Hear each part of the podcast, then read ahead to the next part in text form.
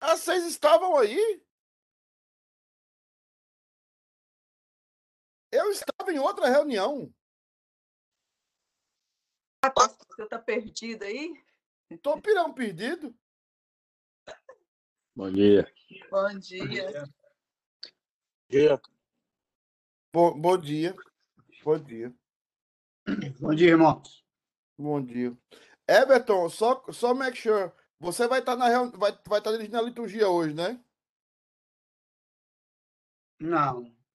Tá. Você olhou a, a... Eu olhei e já conversei com o senhor. O senhor já se esqueceu já, mas está tudo tranquilo. Quem vai fazer liturgia hoje é o Diácono Rodrigo. Ah, ok. É verdade. É, Você vai casar o povo. é, é o casal povo. Tá correndo da raia, pastor. Tá correndo da raia.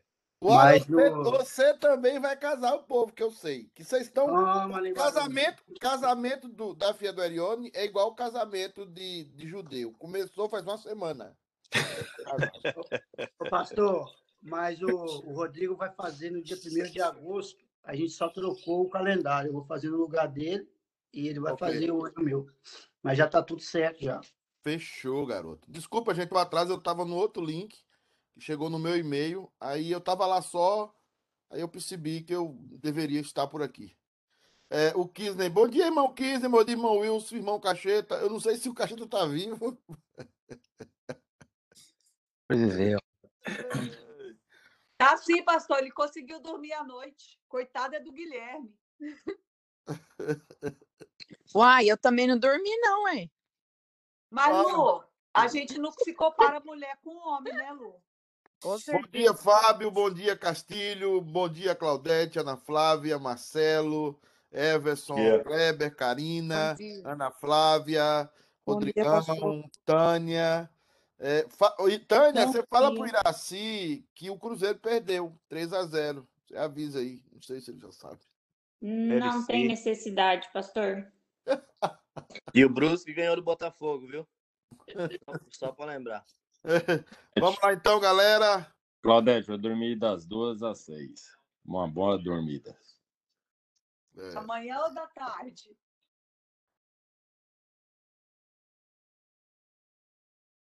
Dormiu nada, rapaz. Não dormiu nada. Gente, vamos lá então. Nós estamos falando sobre as obras intra, ab, ad intra do ser divino. É, eu espero que esteja todo mundo aí entendendo. É, já falamos sobre esses temas aqui. Já falamos também sobre esses textos, eu acredito. É, falamos um pouco sobre a, a- importância da palavra. Terça-feira eu devo falar sobre a importância do profeta. A gente já começou a falar sobre isso lá na terça-feira, sobre o dom de profecia. E nós vamos continuar a falar sobre ele e como ele é usado agora na, na, na nova aliança, depois do fechamento do cano. Ah, vamos ter um momento de oração. Fábio, você poderia orar para a gente, por favor? Sim. É, obrigado, Senhor, por essa manhã, por despertarmos. Obrigado por termos as suas promessas renovadas. Amém. Ó Pai, nós não somos capazes de ministrar ou de entender qualquer palavra que será dita, Pai, mas eu te peço que o teu Espírito Santo esteja, esteja é, com o pastor Pedro, em tudo que ele disser, seja de acordo com a tua vontade, e da mesma forma, teu Espírito Santo esteja conosco, para que nós entendamos e apliquemos tudo que vamos aprender, Senhor. É o que Amém. eu te oro em nome de Jesus. Amém. Amém. Irmãos, nós estamos falando, como eu falei, das obras internas de Deus, né? Ópera intra. Nós falamos da paternidade, vamos eh, terminar a paternidade hoje, se Deus quiser também terminar a questão do Espírito Santo, eh, as obras internas de Deus, as obras gerais internas de Deus. Qualquer pergunta, você liga o seu microfone ou manda uma mensagem para mim. Eh, eu só vou ativar aqui as mensagens, porque às vezes al- alguém manda e eu não vejo. Ah, ok. Né? Alguém manda eu não vejo. Ah, então, nós terminamos um pouco aqui falando sobre as palavras. Jesus fala das palavras que ele recebeu do Pai e ele está transmitindo essas mesmas palavras. E ele nos fala aí da oração, da importância da oração agora, é, nos versículos 9 e 10, falando que ele não ora, Jesus Cristo não intercede por todo mundo, ele intercede por aqueles que são do Pai, é, aqueles que o Pai lhe deu, a importância é, dessas palavras de Jesus é, é para nós. Uh, e, seguindo mais um pouco, Jesus vai tratar de estabelecer essa relação é, com os seus discípulos, dizendo o seguinte: Já não estou no mundo, mas eles continuam no mundo, ao passo que eu vou para junto de ti. Essa expressão junto de ti e quer dizer que Jesus é do mesmo nível de Deus, no mesmo patamar, ele não está abaixo. A palavra junto aqui significa ao lado de, né? E não só ao lado de, mas eternamente conectados. É, Pai Santo, guarda-os em teu nome. O, o, o que existe de mais profundo em Deus e mais sério é o nome de Deus, que me destes para que eles sejam um, assim como nós. É versículo 12. Quando eu estava com eles, guardava-os no teu nome, que me destes, e protegi-os, e nenhum deles se perdeu, exceto o filho da perdição, para que se cumprissem as escrituras. Mais uma vez, Jesus estabelece aqui a importância das escrituras e o caráter de que Deus sabe de todas as coisas, de que Deus ordena todas as coisas e que ele tem um plano para todas as coisas. E é interessante que proteger aqui não é proteger da doença, não é proteger dos perigos da vida, nada disso. Proteger aqui é proteger da falta de fé.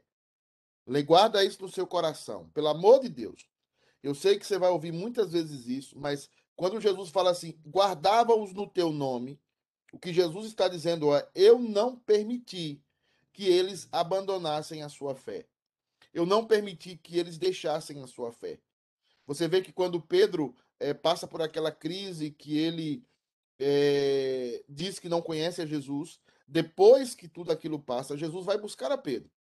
Quando Jesus ressuscita, é, Jesus fala para Maria Madalena, avisa a Pedro e aos outros, porque Jesus sabia que a fé de Pedro estava abalada. Mas a ideia da proteção, a proteção que Deus dá sobre a sua vida, não é uma proteção é claro que tudo que acontece ou não na sua vida, de bom ou de ruim, tem a permissão e o cuidado de Deus. Mas a maior proteção que Deus dá a você é a capacidade de ver tantas coisas terríveis, de ver tantas situações terríveis e você não perder a sua fé. Você manter a sua fé. Isso é como Deus nos guarda. Guardar não é não ter doença. Guardar não é não ter problema financeiro. Guardar não é ter dificuldades. Guardar aqui é manter você na sua fé. A caminhada cristã, a caminhada dessa vida, ela existe só para gente perder a fé. É o caminho no deserto. E é Deus que opera o milagre da permanência da nossa fé. Não é isso? Versículo 13. Mas agora vou para de novo junto de ti, Jesus da mesma substância, Jesus do lado do Pai, mas agora vou para junto de ti. E isto falo no mundo, para que eles tenham o meu gozo completo em si mesmo, para que eles entendessem que Jesus é Deus, que Jesus é o Todo-Poderoso, que eles tivessem essa alegria da certeza de que Deus estava ali com eles, de que Deus havia estabelecido um relacionamento com eles. Versículo 14, de novo a questão da palavra, né? Eu tenho dado a tua palavra. Ó, ó, ó que, que, que legal. E o mundo os odiou. Mundo aqui é tudo aquilo que nós vemos hoje, é um conjunto de filosofias que vai em contra da Bíblia. Então não adianta a gente pensar, mundo pode ser eh, Netflix, mundo pode ser Globo, mundo pode ser é, o movimento LGBT, mas o mundo também pode ser o movimento religioso. Por que, que o mundo nos odeia? O mundo nos odeia porque nós amamos a palavra de Deus. O mundo nos odeia porque nós abraçamos a palavra de Deus. E o mundo os odiou. Por que, que o mundo nos odeia? Por causa da palavra de Deus. Percebe que você vai perceber muito isso. que as pessoas nos odeiam por causa da palavra. Se você sair da palavra, você é cool, você é legal, você é muito bom, você é nice. Mas se você se mantém na palavra, o mundo odiará você. E o mundo é esse conjunto de filosofia que pode estar até mesmo dentro da igreja, tá? Mas é o mundanismo, aquilo que não está de acordo com a palavra de Deus. Não peço que os tires do mundo, e sim que os guardes do mal. Lembrar que o mal aqui é a ideia de você perder a sua fé. É de, de Satanás fazer o que ele fez com Eva e com Adão, manipular e eles perderem a capacidade de crer na palavra de Deus. Essa é a fé. Isso é guardar do mal. Então, o que é guardar do mal, pastor? É proteger a gente da descrença na palavra de Deus. Isso é o mal aqui. Então, o que é que Satanás quer fazer com você? Que você possa acreditar em tudo. Que você não deixe de acreditar num Deus, que você não deixe de ter a sua religião. O que Satanás não quer é que você acredite na palavra de Deus. O que é que ele pergunta para Eva? A mulher, é, é, a, ele pergunta para Eva: o que é que Deus falou para vocês? Qual foi a palavra de Deus para vocês? Ah, que se a gente comer, né? Ela falou até não tocar, há uma discussão aí, saber se ela pecou antes ou não. Mas, em resumo, ela disse: Olha, Deus falou para não comer dessa fruta. Porque o dia que dela eu comer, eu vou morrer. Aí Satanás faz o quê? Certamente que você não vai morrer. Certamente que o dia que você comer dessa fruta, você será como ele, você será como Deus. Então, Satanás sempre questionando a palavra de Deus, sempre questionando os ensinamentos de Deus. E é isso aqui que é livrar de todo mal. E é isso aqui, Jesus quer que a gente enfrente essa prova, isso faz parte da vida cristã, atravesse essa vida, seja de todos os lados bombardeado por filosofias humanas, por, por questões humanas que contradizem, que confrontam, que joga dúvidas sobre a palavra de Deus, mas é Deus que nos mantém firmes na sua palavra. E essa experiência é que traz o nosso crescimento. É essa experiência da palavra no cotidiano, de crer nela, de se manter nela, que traz o nosso crescimento. Não peço que os tire do mundo, já falei, eles não são do mundo. Olha uma outra expressão aí. Então, esse mundo aqui não é nosso. Né? Não são do mundo, como também eu não sou. Esse, o mundo aqui é esse conjunto de filosofias que se tornou o mundo hoje, né? LGBTI, eh, religiosidade, é, hipocrisia, mentira, é, esse tanto de situações que nós vemos hoje que contrariam a palavra de Deus. Aí ele vai dizer: lava-os na verdade. A palavra santifica aí, né? Santifica-os na verdade. De novo a palavra. A tua palavra é a verdade. Não se santifica nas filosofias humanas. Não se santifica nos achismos humanos. Não se santifica nos pareceres humanos. Se santifica na palavra de Deus. A tua palavra é a verdade. Assim como tu me enviaste ao mundo, também eu os enviei ao mundo. Eu vou falar um pouco sobre isso lá na frente, questão do Espírito Santo, mas a ideia de que Deus envia Jesus Cristo, a ideia de que Jesus é um missionário, e a ideia é que agora nós também somos missionários nesse mundo caído, nesse mundo cheio de filosofias. É o nosso campo missionário, aonde nós vamos pregar a palavra de Deus como Cristo e como outras pessoas mandadas por Cristo pregou para nós. É a favor deles e a favor deles eu me santifico a mim mesmo. A questão me santifico a mim mesmo é eu me guardo, eu, eu, eu cumpro a lei, né?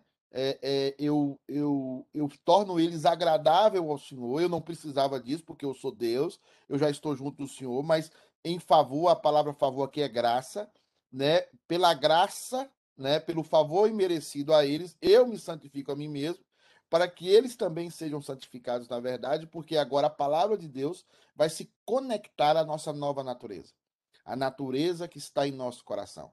E essa natureza que Deus colocou é a natureza santa, é a natureza de Cristo. E essa natureza vai crescendo na verdade, vai se alimentando da verdade. E a outra natureza mundana, ela deve ir minguando, minguando em nós, minguando, até que nós cresçamos em tudo e, quando chegar a eternidade, sejamos semelhantes a Cristo. É a favor, de, não rogo somente por esses, mas também por aqueles que vieram a crer em mim. Agora ele está falando não só dos discípulos, mas está falando de nós, por aqueles que vieram a crer em mim por intermédio da sua palavra. Então, irmãos, eu pensei rápido aí, mas nós vemos aqui a relação que Jesus tem né, com o Pai, uma relação próxima, uma relação de iguais, mas uma relação de missões diferentes, principalmente em relação a nós. Então ele conclui: a fim de que todos sejam um, como és tu, ó Pai, em mim e eu em ti. Veja aí. Deus quer que nós sejamos um, a unidade da igreja. Nós somos diferentes, mas tenhamos o mesmo propósito, né? Tenhamos a mesma essência de cristãos, mas apesar de sermos diferentes, brancos, amarelos, cor de abóbora, é, com pensamentos diferentes, gordos, magros, é, mais ou menos, é, não sei, nós sejamos um na ideia do propósito. Então, eles, é, eles são diferentes. O pai é uma pessoa, o filho é uma pessoa e o espírito é uma pessoa. Mas eles são um na mesma essência. Nós também somos diferentes, mas nós podemos um ser um no nosso propósito. A unidade da igreja é a coisa mais importante que existe. A unidade da igreja não pode ser quebrada. O conselho tem que lutar pela, pela unidade da igreja, para manter essa unidade. Os membros têm que lutar para manter essa unidade. Por isso que o crente nunca pode ficar com raiva do outro. O crente nunca pode ficar sem perdoar o outro, porque ele está mutilando o corpo de Cristo. Como é que a mão não fala com o olho? Como é que o olho não fala com o pé? Então você está mutilando o corpo. Por isso que ele está falando dessa questão de unidade, né? E é nessa unidade que o mundo, quando ele fala que o mundo, aqueles convertidos que estão no mundo, aqueles eleitos que estão no mundo, vão crer, porque vão olhar a unidade da igreja. Olha o que ele está dizendo a fim de que todos sejam um, como és tu, ó Pai, em mim e eu em ti. Também sejam eles em nós, para que o mundo creia que tu me enviaste. Então, a Bíblia está falando aqui que os eleitos, uma das maneiras de nós atrairmos os eleitos para nós é a unidade da igreja. É a, os eleitos vão ver, vão perceber, olha, essa igreja é uma igreja que tem unidade. Mas a unidade não é a unidade em cima é, dos das vaidades humanas ou das amizades ou para agradar as pessoas. Não, a unidade aqui é na palavra, na palavra de Deus. Nós somos unidos na palavra. Nós somos unidos no propósito da palavra. Então, quem nos une? A palavra de Deus, não os nossos achismos. Eu lhes tenho transmitido a glória que me tens dado, para que sejam um como nós o somos. A glória aqui é a glória do Salvador.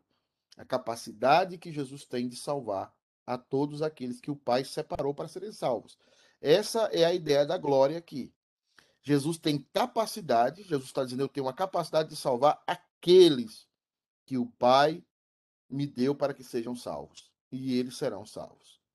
Eu neles e tu em mim, a fim de que sejam aperfeiçoados na unidade, tudo unidade, para que o mundo conheça de novo que tu me enviastes e os amastes, como também amastes a mim. De novo, a unidade como um, um, veículo de pregação da palavra. Igreja dividida, igreja com crentes divididos. É por isso, irmãos, eu até vou abrir um pouco aqui. Pra, eu sei que alguns devem estar dormindo, porque eu estou falando, estou tentando andar rápido. Cadê, meu Deus?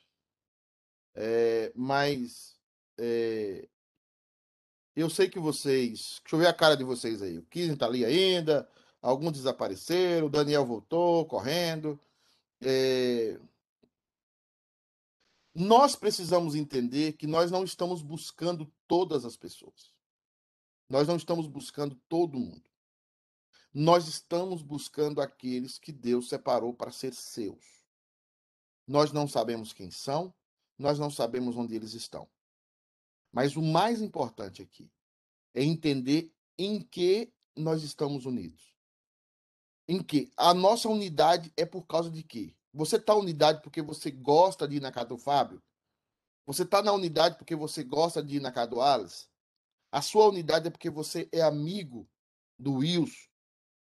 Então, assim, gente, eu não estou vendo vocês, não. Vocês estão, devem estar tudo trabalhando, né? Eu estou vendo até aqui, tem três, quatro, cinco pessoas ligadas. Não, um, dois, três, quatro, seis. Tá? Mas perceba o que eu estou falando unidade em cima de gosto não é unidade da palavra. Não é unidade. Eu gosto de estar com os meus amigos. Isso não é unidade bíblica. A unidade está baseada no quê? A unidade está baseada na minha missão, no meu propósito. Eu estou junto daquela igreja por quê? Porque ali nós temos um propósito. Nós estamos unidos no propósito. A unidade é gerada pelo propósito. Porque senão você vai ficar com a unidade dos gostinhos. Quando você brigar com o Bené, você não vai mais na casa do Bené. Aí tem um culto que o Bené tá. Aí não vai mesmo, porque o Bené mora quase na Europa, né? Mas, né? Então, assim, você vai ficar brigando, você vai ficar é, é, é, tendo uma vida ocio, osci, oscilante e ociosa. Você vai oscilar dentro do cristianismo, porque você não está num propósito. Você está num gosto. E aí nós confundimos unidade da igreja. Nós achamos que a unidade da igreja é quando está todo mundo bem, quando está todo mundo tomando banho de piscina, quando está todo mundo comendo churrasco. Aquilo é unidade. Não é unidade. Aquilo é importante? É. Aquilo tem que acontecer? Tem. Mas aquilo não é a unidade. A unidade é quando eu estou firme com o meu irmão no propósito de anunciar o evangelho. E que eu entendo que a igreja que eu estou, ela está baseada não na palavra de um pastor, não na palavra de um líder, mas ela está baseada nas escrituras. E nós podemos discutir, discordar, comentar, estudar juntos as escrituras. Fora isso, não há unidade. É por isso que igrejas crescem e desaparecem assim, ó. É, pastor. O sim, sim, Mené. As pessoas confundem unidade com afinidade. Sim, sim, sim.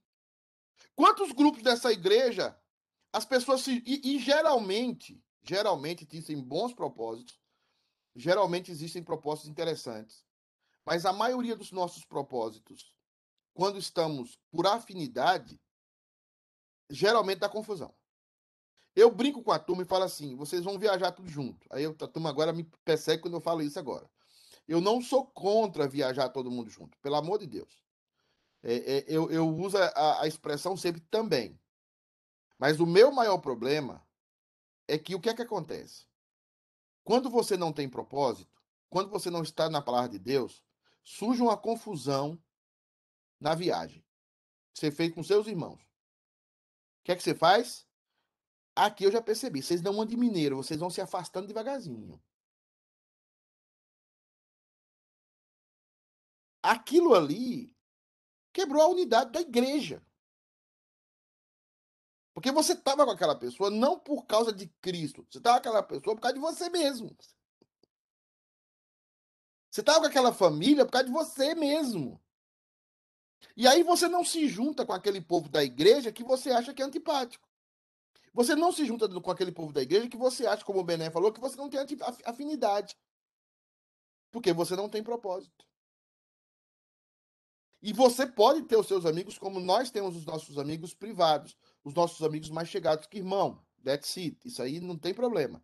Mas o problema é quando a unidade da igreja ela é comprometida, como a minha relação com meu irmão, que é a minha relação de propósito, ela está comprometida nas atividades, nas programações, naquilo que nós fazemos juntos para pregar o evangelho, naquilo que nós comungamos juntos para anunciar o evangelho de Cristo.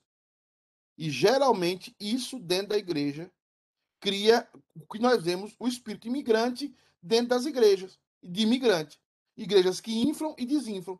Pastores que ficam brigando por membros, membros que ficam é, é correndo de uma igreja para outra, tá? Porque o propósito da unidade não existe.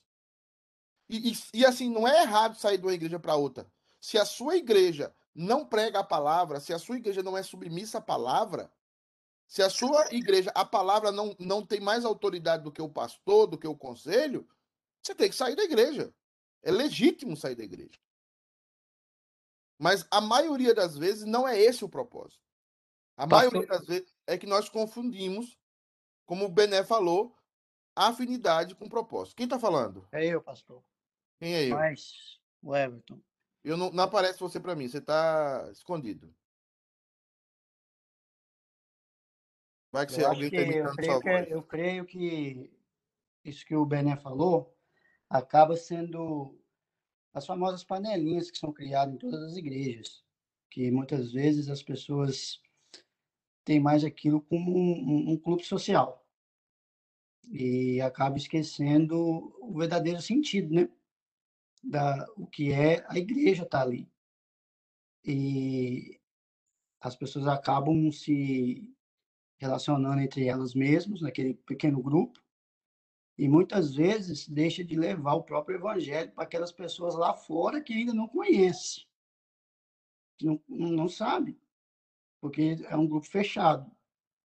E não, eu vejo isso não é em uma igreja, na maioria das igrejas. A gente vê esse, esse eu chamo de panelinha, né? Aquele grupo seletivo que muitas vezes quem está de fora não, é, não entra e, e é como você acabou de falar, né? Mesmo sendo uma panelinha, vai ter um momento que vai gerar algum problema, alguma confusão, e que a panelinha acaba se dissolvendo, acabando, e a igreja vai junto. É, e, e você, o que você está falando é isso mesmo. Eu, eu, eu, conversava esses dias, acho que era com o Kisney sobre isso. Né? Uma das coisas que eu gosto muito do grupo de louvor de hoje é que o Kisney, ele, ele, Deus deu a ele uma capacidade de, de o grupo de louvor deixar de ser o, o, o centro da confusão. Porque antigamente na igreja, grupo de louvor e coro, não sei na igreja de vocês, mas na igreja que eu passei, o, o, o centro da confusão era o louvor e o coro. O que acontece muitas vezes, o que o Evo está falando, é, importante. Agora, deixa eu acrescentar algo mais. É, não é errado você ter grupos íntimos. Eu vou repetir isso. Jesus tinha. O errado é você é, confundir o seu grupo íntimo com a unidade da igreja.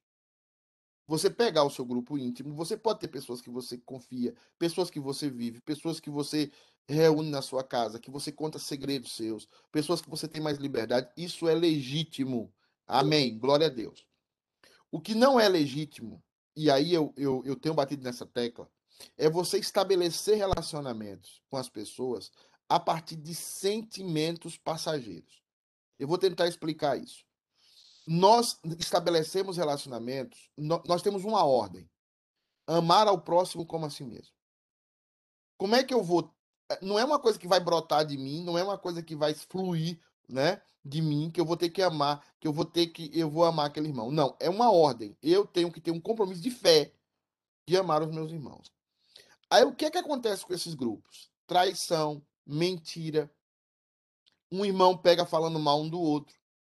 Teve um dia que eu, eu atendi aqui é uma, um, um casal que um amigo íntimo mandou uma mensagem para outro casal falando mal deles, que é também íntimo, entendeu? e foi pro, e foi pro telefone errado. E aí, eu fui conversando com esse casal e eu falei assim: vocês já falaram mal desse casal? e ele, já. Mas só que não, não teve o tex. Então eu falei com você: olha, o problema é que nós não estamos preparados para viver o cristianismo nas nossas relações. Viva sabendo que você vai ser traído, que o seu amigo é um problema. Pedro não amava Jesus e Pedro não, não negou Jesus. Então, o seu amigo íntimo do peito pode te negar. O, te, o seu amigo íntimo do peito pode falar mal de você. A pergunta não é essa, a pergunta, a questão não é essa, a questão é: você está disposto a perdoar? Você já está no pré-perdão? Fica, meu irmão, sempre em estado de pré-perdão. Não sai do estado do pré-perdão nunca. Porque o irmão vai errar com você. E se você não estiver no pré-perdão, você vai quebrar a unidade da igreja. Você vai quebrar. Vai sair de férias todo mundo. Ei, vamos sair de férias. Ei, lá, lá, lá, vamos sair de férias. Pipi, pipi, pega, vamos sair de férias no avião, tal. Já sabe lá que lá você vai conviver com uma pessoa que tem defeitos. E que você tem defeitos. E que você já vai no estado de pré-perdão. Porque senão você vai voltar, moço, pastor Pedro, eu não sabia que pastor Pedro era preguiçoso daquele tanto. Não. Gente, pastor Pedro não faz nada. Meu Deus, ó, nós botamos lá na casa, fiz, botei até o prato de comida para ele comer. Chegou lá, pastor Pedro, nem, nem levou o prato na pia. Gente, eu tô decepcionado com o pastor Pedro. Não é assim as nossas relações? Convidamos os filhos uns dos outros. Aí os filhos, chega lá uns filhos terrível e fica perturbando nossos filhos. O que, é que a gente faz? Lá no quarto, debaixo, debaixo do lençol com a mulher. Da próxima, não chama eles. Não é assim? É. E aí a unidade da igreja vai pro beleléu. Vai pro beleléu. Porque a gente não amadureceu para ter relações maduras. Se vai sair todo mundo, saia todo mundo sabendo que você está no reino de Deus. Se vai sair o grupo íntimo, é outra coisa. Você tem a liberdade de falar na cara, liberdade de brigar. Você já tem aqueles irmãos como irmão de sangue. Já tem aquelas irmãs como irmã de sangue. Fala o que quiser, na hora que quiser. Você até bate no filho deles, eles batem no seu filho. Já, já é outro nível de relação. Mas a relação da igreja tem que ter sempre estabelecido o pé-perdão. O pré-perdão tem que estar, senão a unidade da igreja vai ser quebrada. Vai voltar dois presbíteros que foram juntos, volta brigado e vai reunindo o conselho na segunda-feira. E aí? Dois diáconos que foram na maior esperança das férias, vão voltar os dois diáconos com as mulheres puxando o cabelo uma da outra. E aí? E a igreja, como é que fica? Você quebra a unidade da igreja. Quando você não tem propósito. Quando você não entendeu que vocês são cristãos acima de tudo. E aí a vida passa a ser diferente.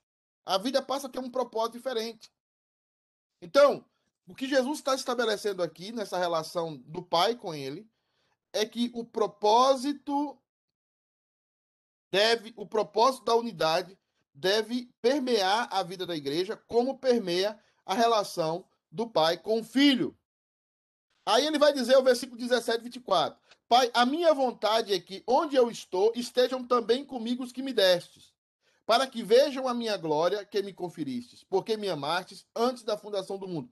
Isso aqui é o desejo da igreja. Nós queremos estar juntos e isso tem que crescer.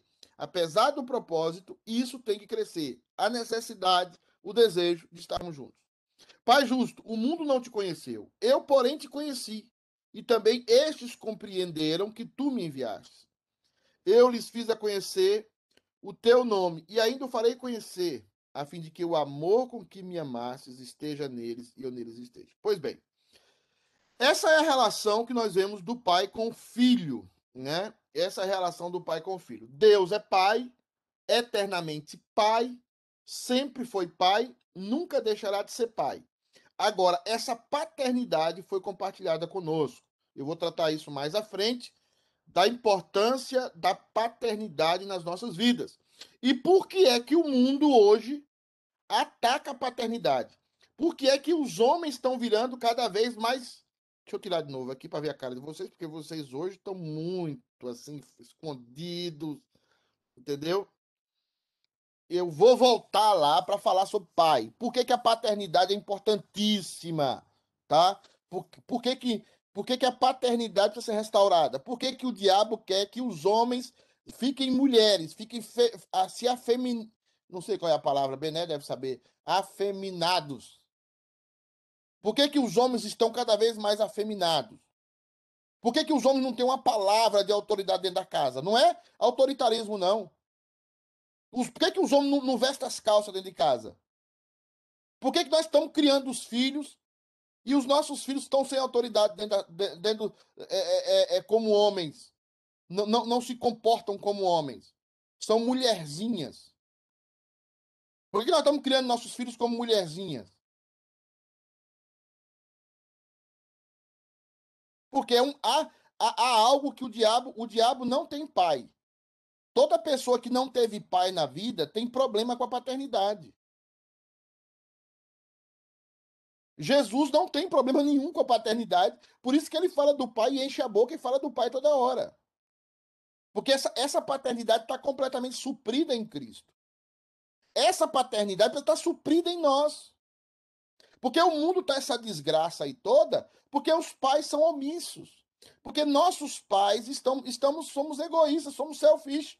Nós somos tremendamente egoístas, os homens. E as mulheres se dão, as mulheres se doam, as mulheres se acabam cuidando de menino e nós somos egoístas. Por isso a importância da paternidade na Bíblia. Por isso que pais fracassam como pais. E por isso que dia das mães a gente não consegue andar no shopping. Dia de pai, Diria meu avô, você pode fazer xixi no shopping, que não tem ninguém lá. Dia, de, dia das mães é um flow, é não sei o quê, não sei o quê. Dia de pai, então, se não é a Geni para lembrar de nós na igreja, para dar uma gravatinha lá, é, é, é, ninguém, não tem nada. Porque a gente não deixa marca no coração dos nossos filhos. Porque a paternidade está em crise. Porque o homem não é mais o homem dentro de casa. Então, essa paternidade, nós vamos voltar a falar dela se Deus permitir, né? Ninguém sabe vai estar vivo, sei lá. Agora vai ter 50 variantes do coronavírus, agora diz que vai fechar tudo de novo. É, agora eu, eu tô eu tô para gritar, vem em mim coronavírus, para ver se se eu, se eu me liberto. Mas tá difícil a situação. Tô, tô brincando não, tá, tá, tá vindo aí variantes aí agora, não sei. Tá vindo uma proposta aí para fechar de novo os Estados Unidos. Né?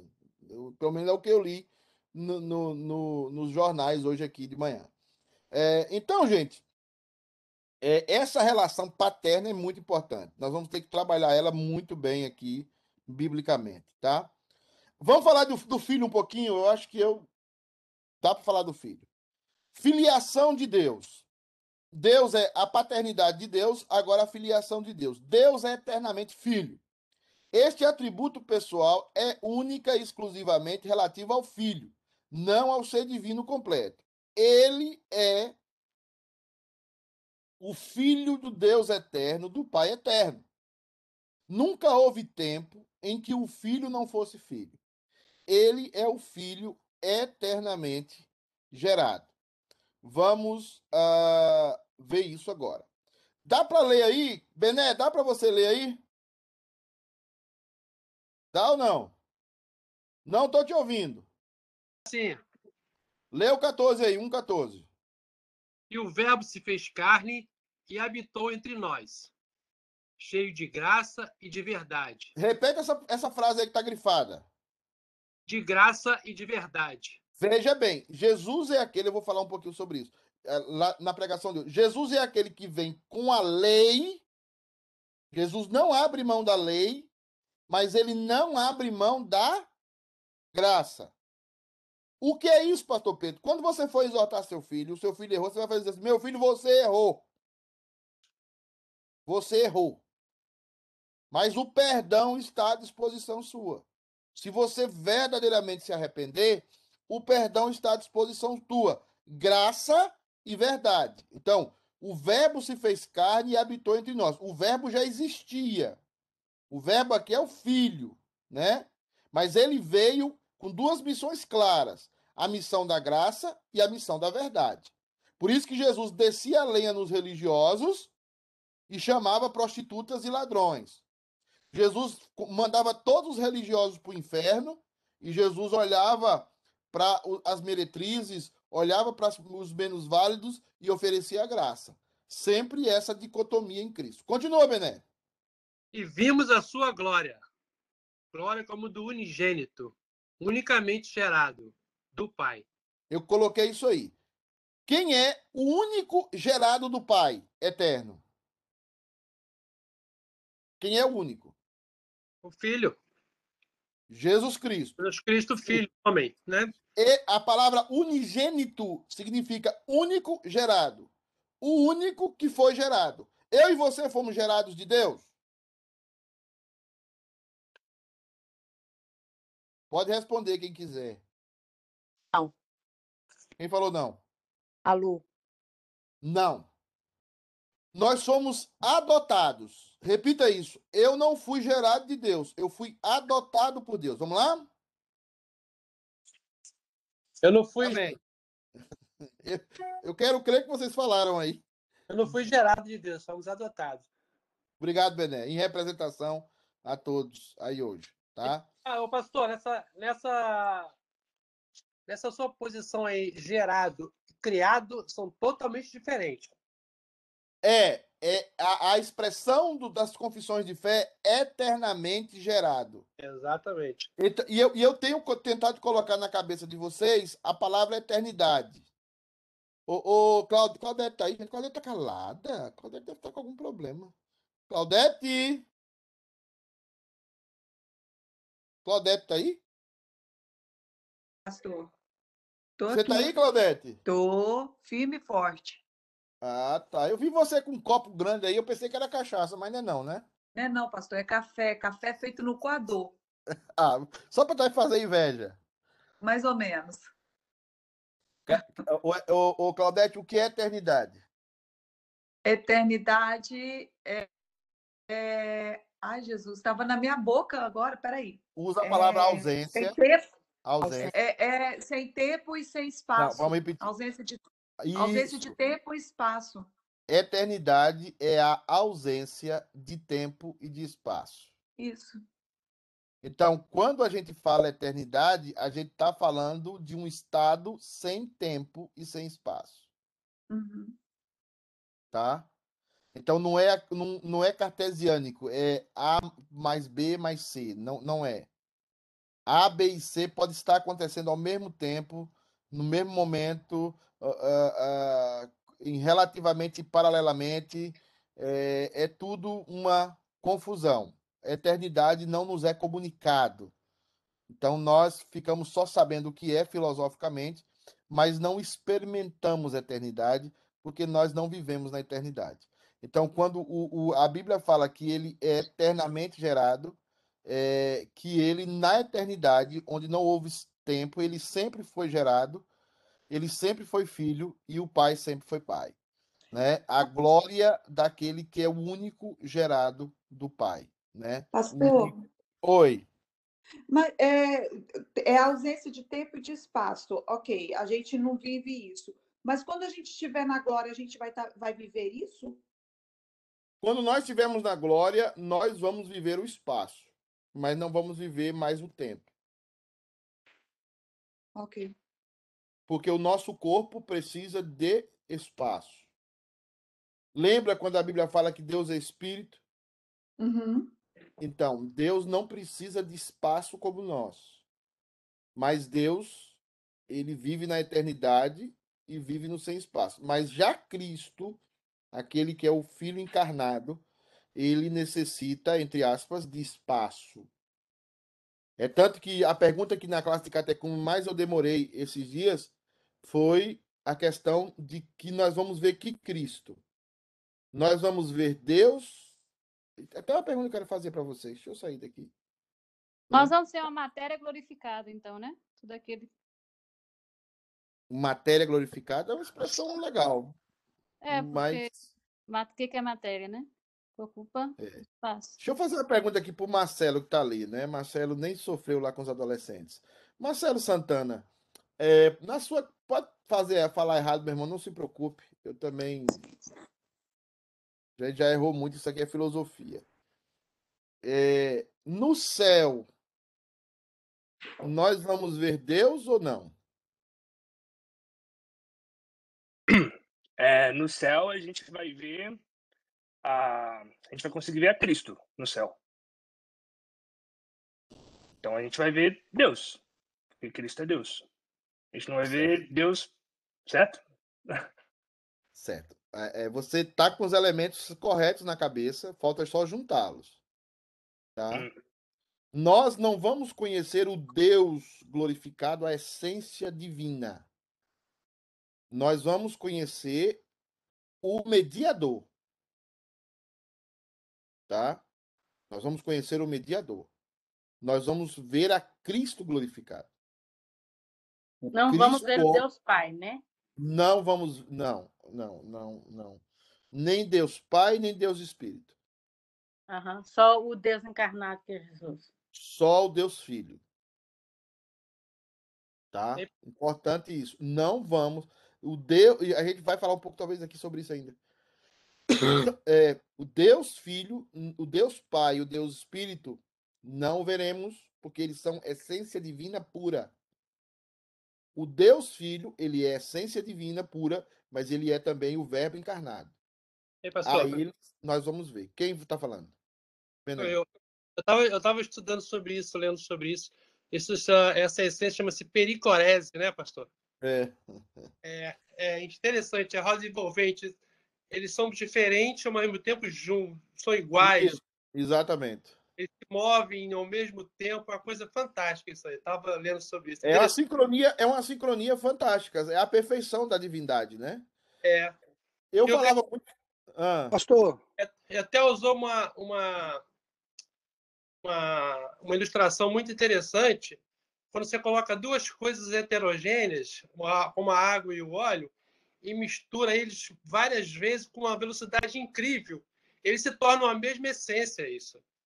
Sim. Quando- É, então se chama-se pericorese. Então é, um- é um- é uma coisa fantástica. É Deus, Pai, Filho, é tudo a mesma coisa ao mesmo tempo, uma coisa incrível.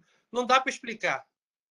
Não, não é nos, não nos é comunicado, é chamado mistério da Trindade. Hernando, você acordou? Bom dia. eu já estava aqui desde quando começou, pastor. Fui o primeiro a chegar. Desde antes da fundação do mundo.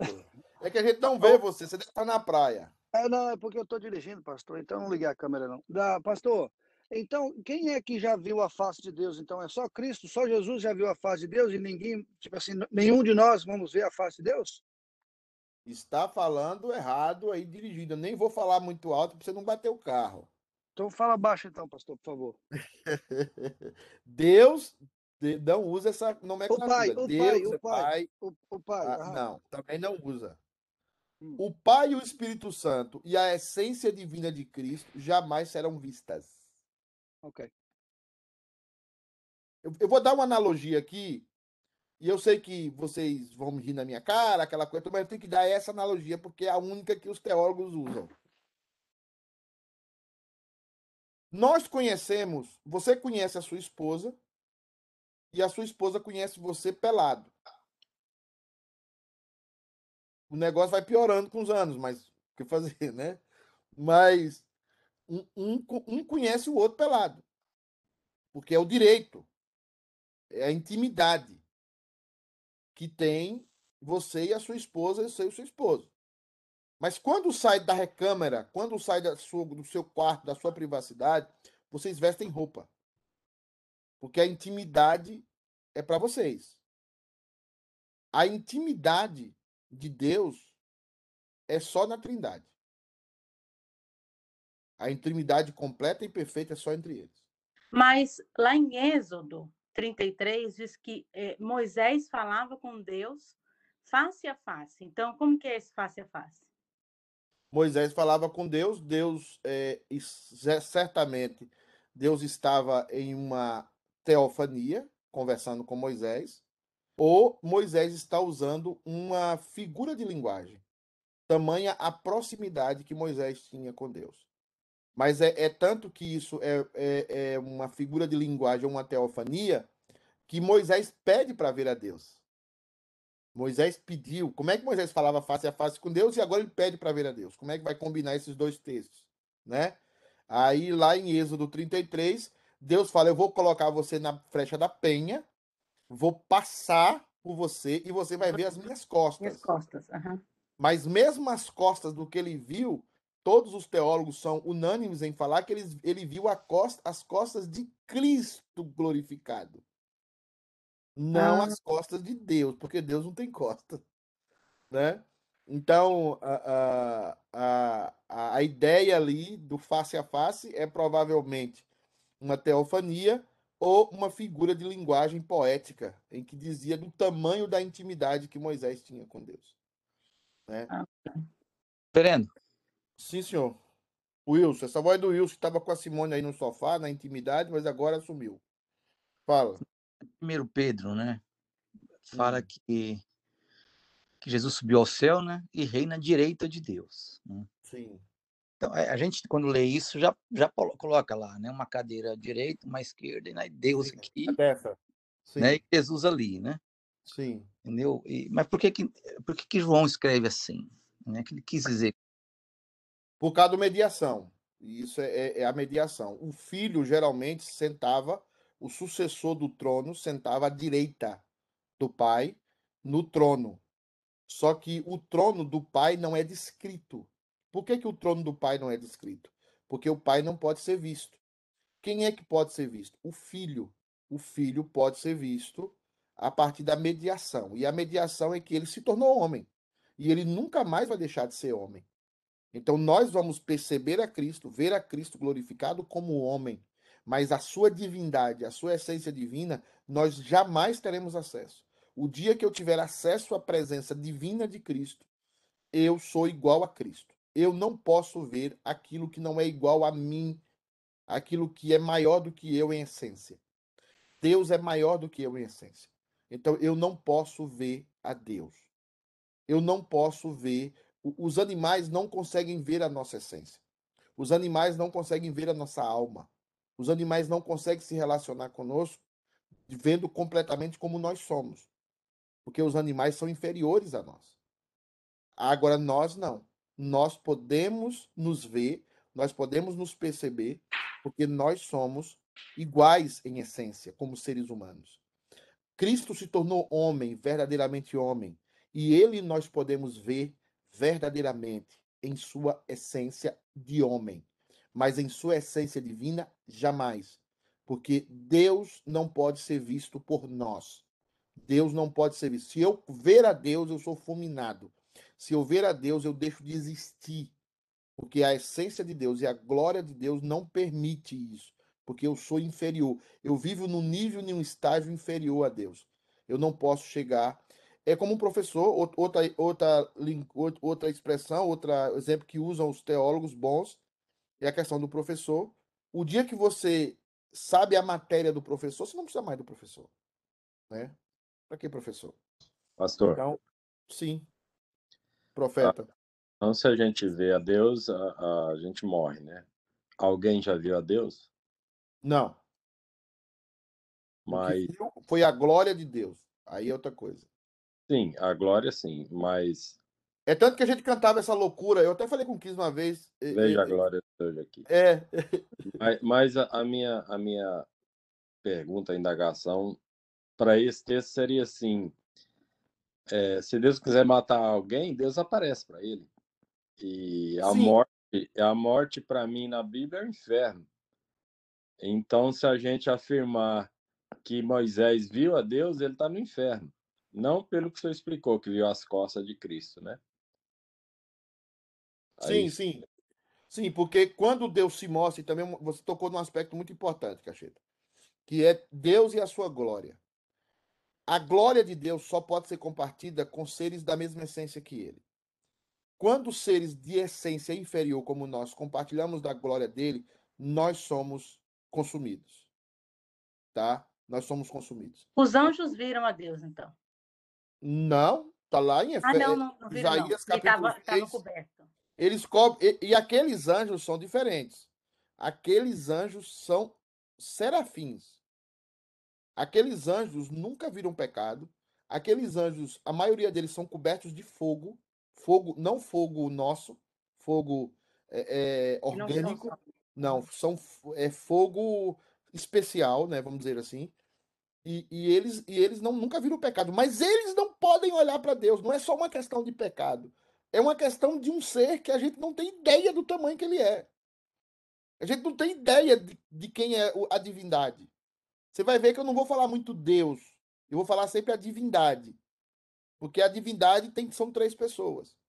Por que, que eu estou falando sempre divindade? Por causa da essência. Então, o que o Cacheta tocou aí, da glória, é importante. Agora, o, o que o texto bíblico vai nos dizer, eu não posso entrar nisso agora, que a gente vai entrar muito antes, mais depois, é que o que a Bíblia deixa entender é que se você ver a, a Deus na sua essência, você desaparece. Não é que você vai para o inferno, é que você desaparece. É que você deixa de existir. É com a bomba atômica, então. Não é nem bomba atômica, porque é, é uma bomba atômica espiritual. Deus é terrível, irmão. Então, então por, por ímpio, se isso acontecesse para ele, seria livramento?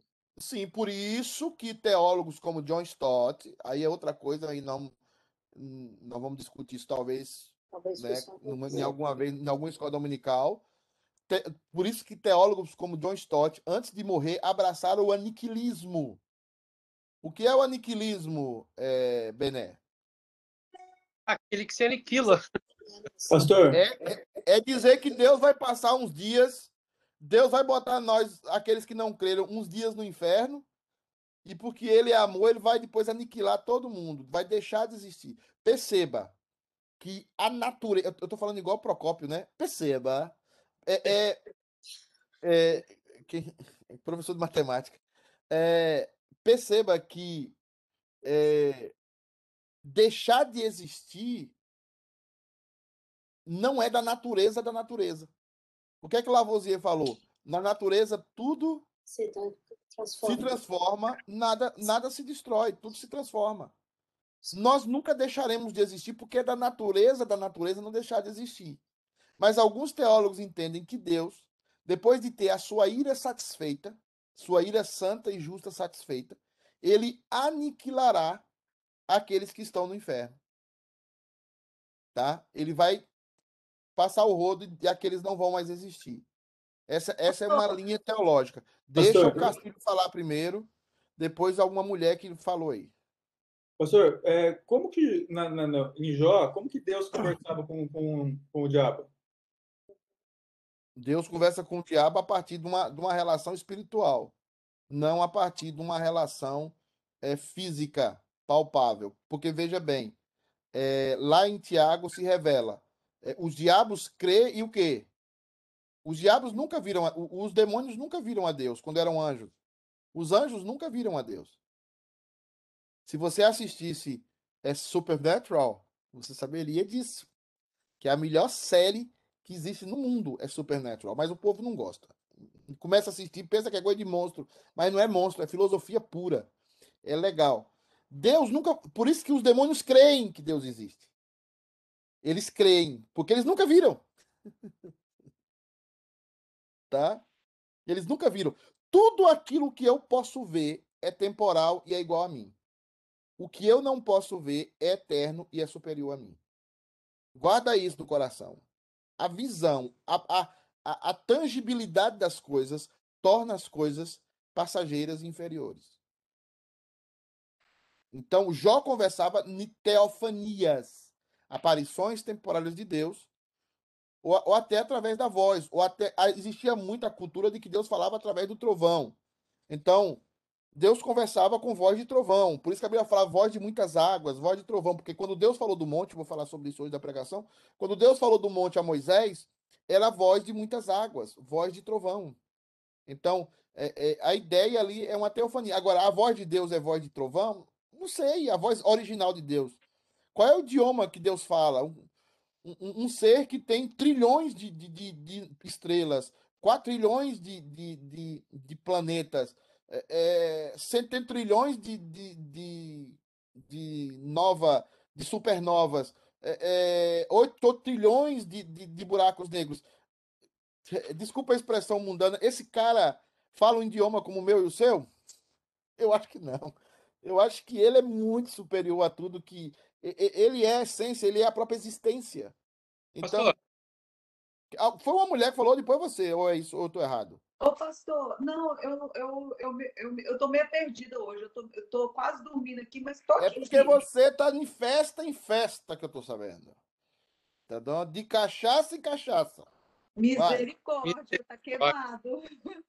Então Aqui, você precisa converter, irmã Fabiana. Pode falar. Quando o senhor falou aí, é, tá no inferno e aí vai, vai, vai ser eliminado tudo, seria o purgatório que os católicos falam? Não, não tem nada a ver. Tem nada a ver. Purgatório é para purgar.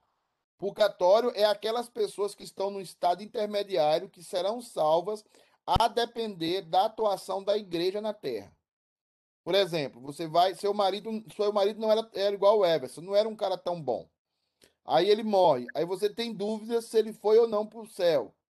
Aí você faz a missa de sétimo dia, você pede à igreja para orar para ele, a igreja ora, você paga a igreja e você vai orando para que ele saia do purgatório. Tem um período lá que eu não sei quanto é. Depois a igreja diz para você que ele já saiu. Então, saiu. E aí saiu. Então, purgatório é para purgar. Purgatório é para limpar aquilo que não deu para limpar aqui na terra. Acaba, não, não deu para limpar aqui, então ele está no estádio interme- ele está vendo o inferno e está vendo o céu. Aí é fácil converter, né? Então, ele já, então é- a palavra purgatório é para purgar, é para você eliminar sujeiras. Então não tem nada a ver com isso, não, tá? Ok. Alguém falou mais aí?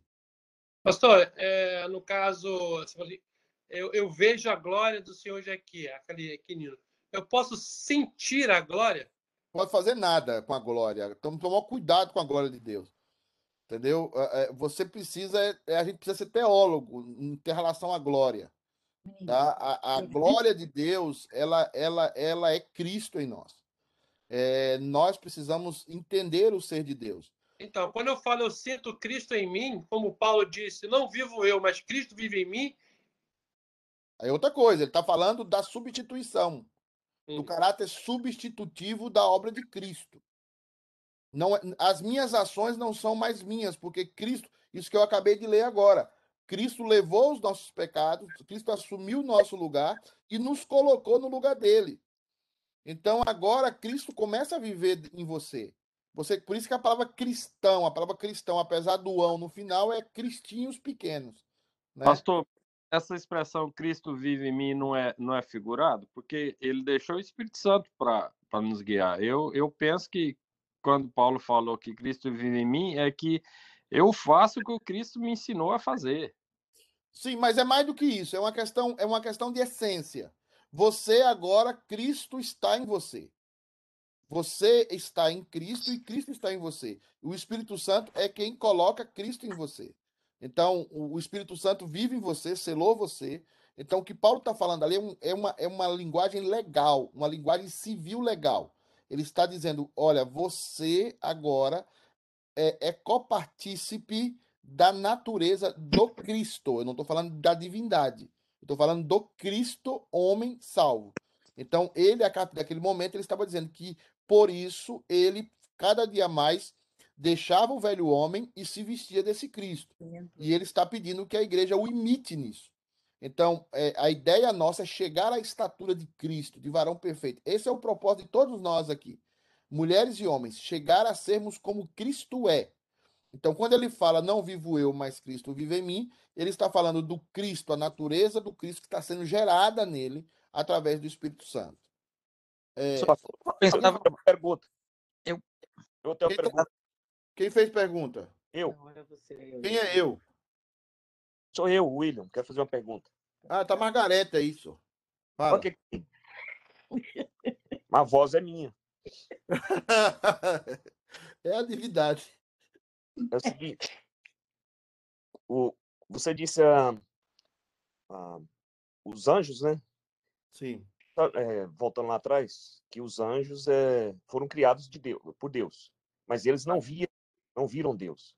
Não. E como que os, os anjos reconheceram Jesus quando ele estava na Terra, quando ele expulsava demônios? E os anjos sabiam que ele era o Filho de Deus, se eles não tinham visto ele lá no céu. Sim, o fato deles não verem a Deus fisicamente não significa que eles não sabem quem é Deus. Claro que os anjos sabem que Jesus Cristo era Deus, porque quando eh, quem trouxe a mensagem do nascimento de Cristo foram os anjos. Então, eles sabiam que Jesus Cristo era Deus.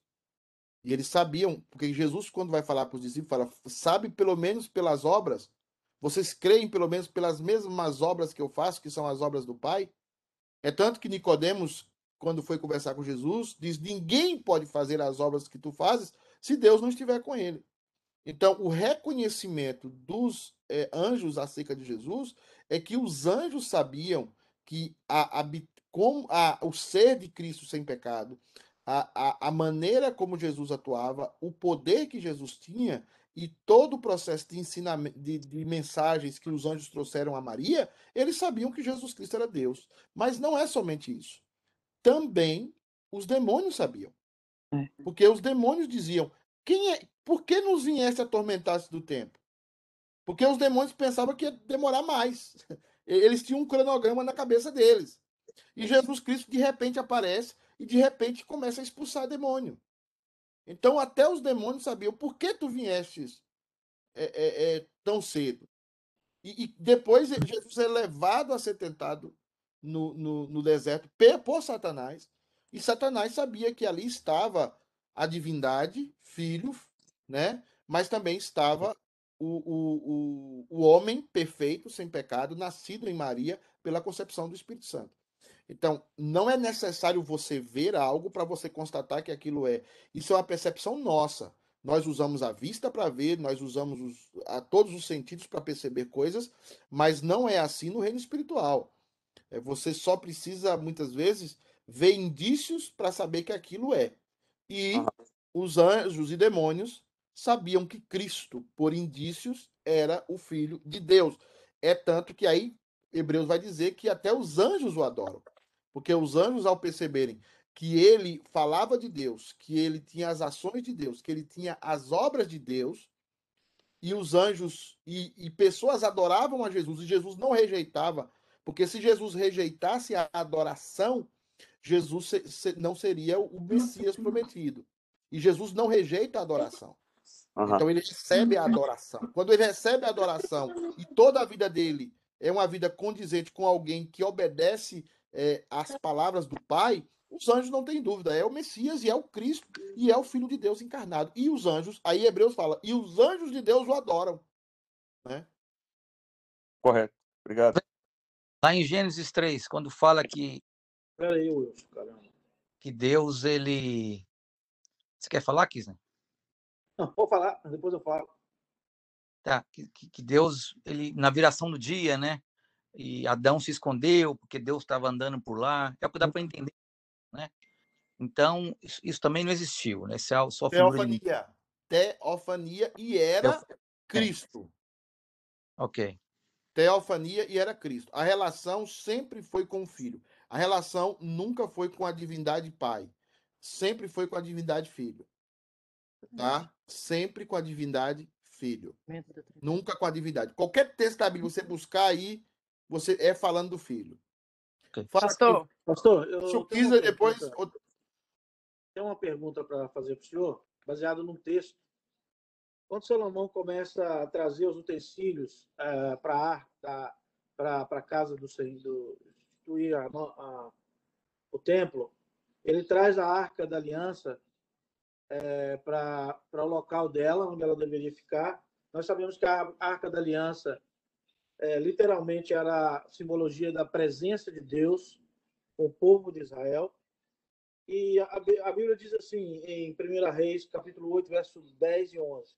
Tendo o sacerdote saído do santuário, uma nuvem encheu a casa do Senhor, e tal, de tal sorte que os sacerdotes não puderam permanecer ali para ministrar, por causa da nuvem, porque a glória do Senhor enchera a casa do Senhor. Eu, a minha pergunta para o senhor é o seguinte: nós vimos que hoje a presença do Senhor conosco, ela é em Cristo Jesus, né? principalmente no nosso culto, onde a gente invoca o nome do Senhor. E nós queremos literalmente que Deus se faz presente ali em Cristo Jesus, o seu Santo Espírito, é, movendo a igreja, movendo o culto. E no caso, quando ele diz aqui, porque e a glória do Senhor encheu toda a casa do Senhor. Nós não podemos ah, cantar esse cântico que o senhor falou aí também, baseado também em saber da, dos atributos de Deus, o qual revela sua glória e dizer que o nosso, nosso ambiente ali, depois de uma invocação, depois da, da, nós sentimos literalmente a glória de Deus ali naquele local? É, é, é, é não, a, a, você pode cantar, e você falou, você até, você até se corrigiu na sua pergunta. você pode cantar da glória de Deus. O que você não pode é dizer eu vejo a glória do Senhor. Ou aqui ou em qualquer lugar. Mas você pode cantar da glória dele, mas não dizer que viu a glória e que ela está aqui sobre nós. Aí nós vamos morrer todo mundo. Nós, nós falamos da glória dele. Nós não falamos que estamos dentro da glória dele, que estamos vendo ou que estamos nesse momento compartilhando a glória dele, porque isso é impossível. E tem muita música aí falando isso nós cantamos da glória dele. Por isso que os hinos, alguns hinos do Inário, devem ser exaltados por isso. Os hinos do Inário vão falar da glória de Deus. Mas a, a, a, a, ideia de humanizar a Deus fez com que as músicas dos anos 60 para cá colocassem uma certa humanidade em Deus que Deus não tem. Uma certa proximidade nossa com Deus que não tem. Deus continua sendo santo, Deus continua sendo Deus todo-poderoso, Deus continua sendo adorado. Agora, nós o adoramos em Cristo, como você falou. E ao adorar em Cristo, nós falamos da glória dele, nós falamos dos atributos dele, como você fala, nós falamos do, da majestade dele. Agora, o que vem sobre a igreja é o enchimento do Espírito Santo. É o gozo de sabermos que nós somos o povo eleito de Deus. É a alegria, é agora, é isso que Cristo falou na oração sacerdotal 17.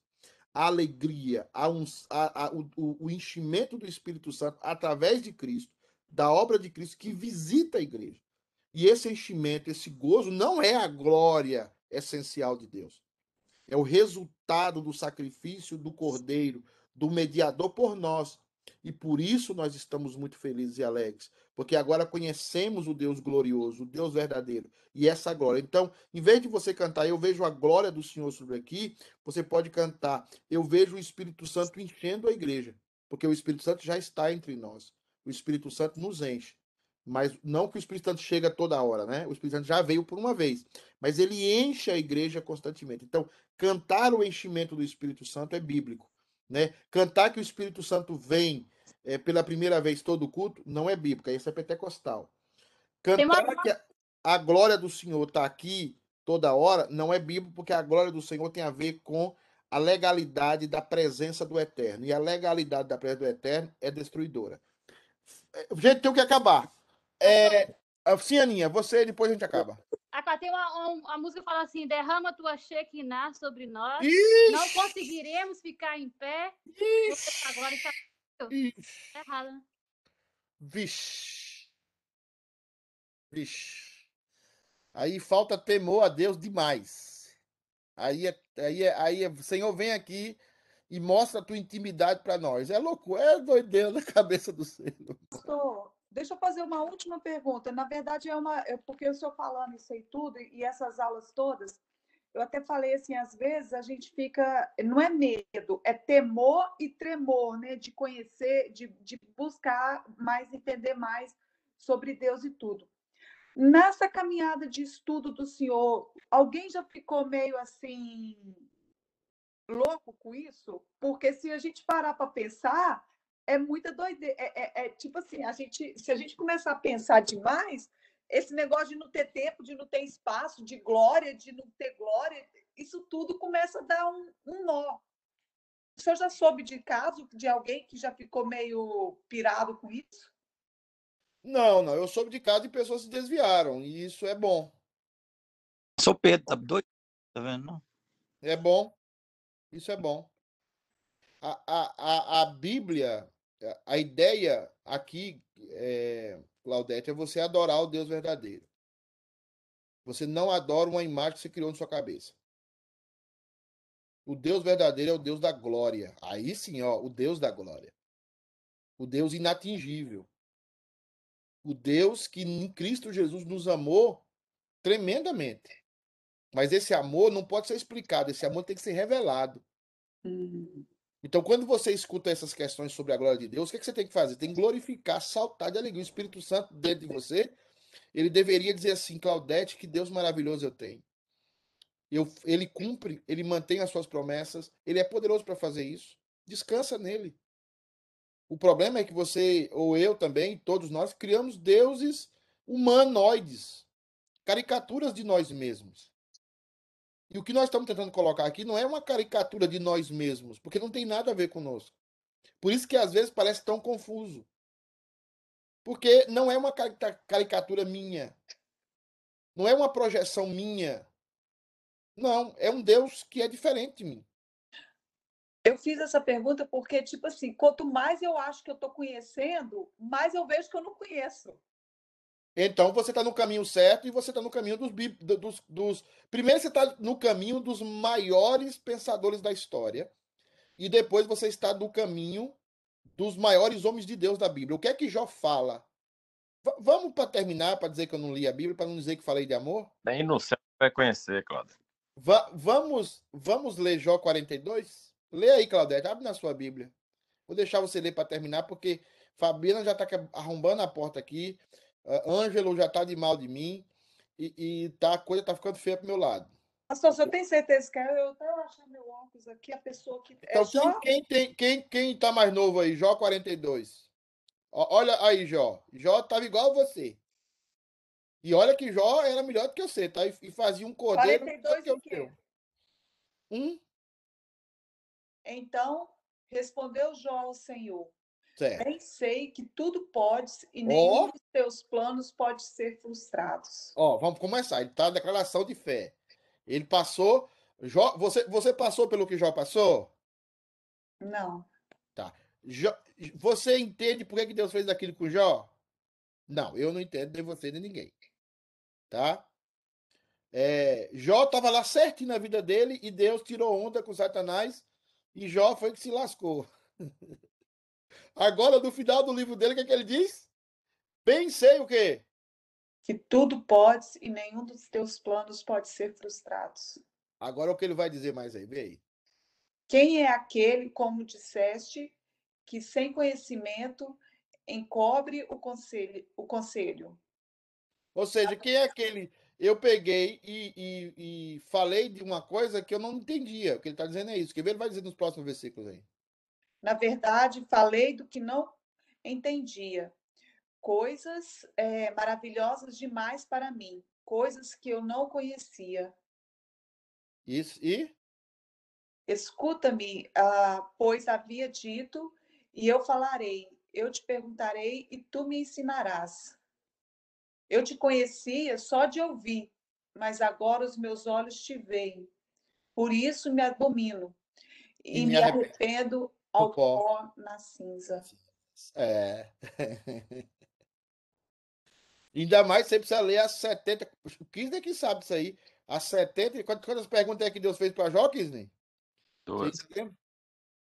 74? E, e Deus ainda faz 74 perguntas para Jó. Né? É adoração. E aí eu termino com Aristóteles, né? Só sei Que nada sei.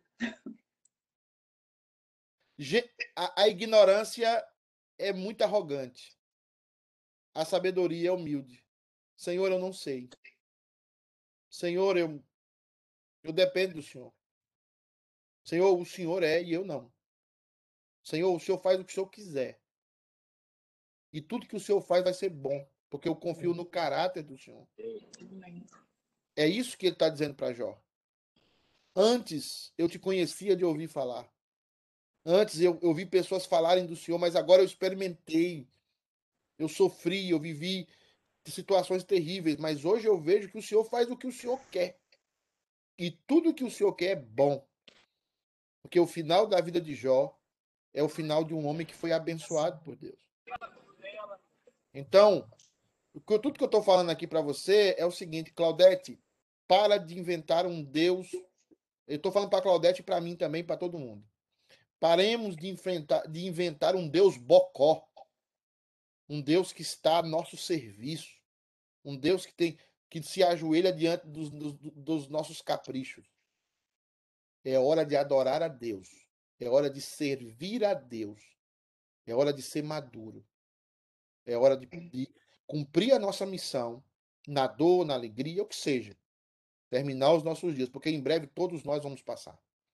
Todos passaremos. Então é, é momento de glorificar a Deus. É momento de pregar sobre Deus, pregar a salvação, e Deus vai suprindo todas as suas necessidades. Quando chegar na providência, cara, quando a gente falar sobre a providência, quais são as três obras de Deus, né? Criação, providência e salvação. A gente vai, você vai ficar mais animadinha, tá? Não, mas eu já tô mais eu já tô animada. Tchau, gente. Feliz Natal. Lu, você tinha alguma coisa? Desculpa, filha. Ah, Não, não dá mais tempo. Você, como sogra de Felipe, você tem prioridade. Não, eu só queria falar assim, é certo eu pensar então que tudo que é criado, que foi criado, nunca vai ver a Deus. Não, nunca. Perfeita correspondência. A- Tá é por isso que Deus nos fez ex nihilo. Por isso que Deus não faz parte da sua criação. Deus é ex nihilo. Por isso que todos os deuses indianos, o que seja, faz parte da criação. Budismo, tudo faz parte. Mas o Deus do cristianismo é ex nihilo. Ele é fora da sua criação, a parte da sua criação. Ele é maior do que a sua criação e não pode ser completamente entendido nem visto pela sua criação. Feliz Natal, gente. Obrigada, a, a quem não vai casar o povo, vejo à noite. Feliz Natal. Obrigado. 5% da igreja. Tchau. Sai, Vai cachorro. eu e Fabiana lá. E o, e, e o Rodrigo. É, Tchau. outra- ó, Liga a mesa, eu vou embora.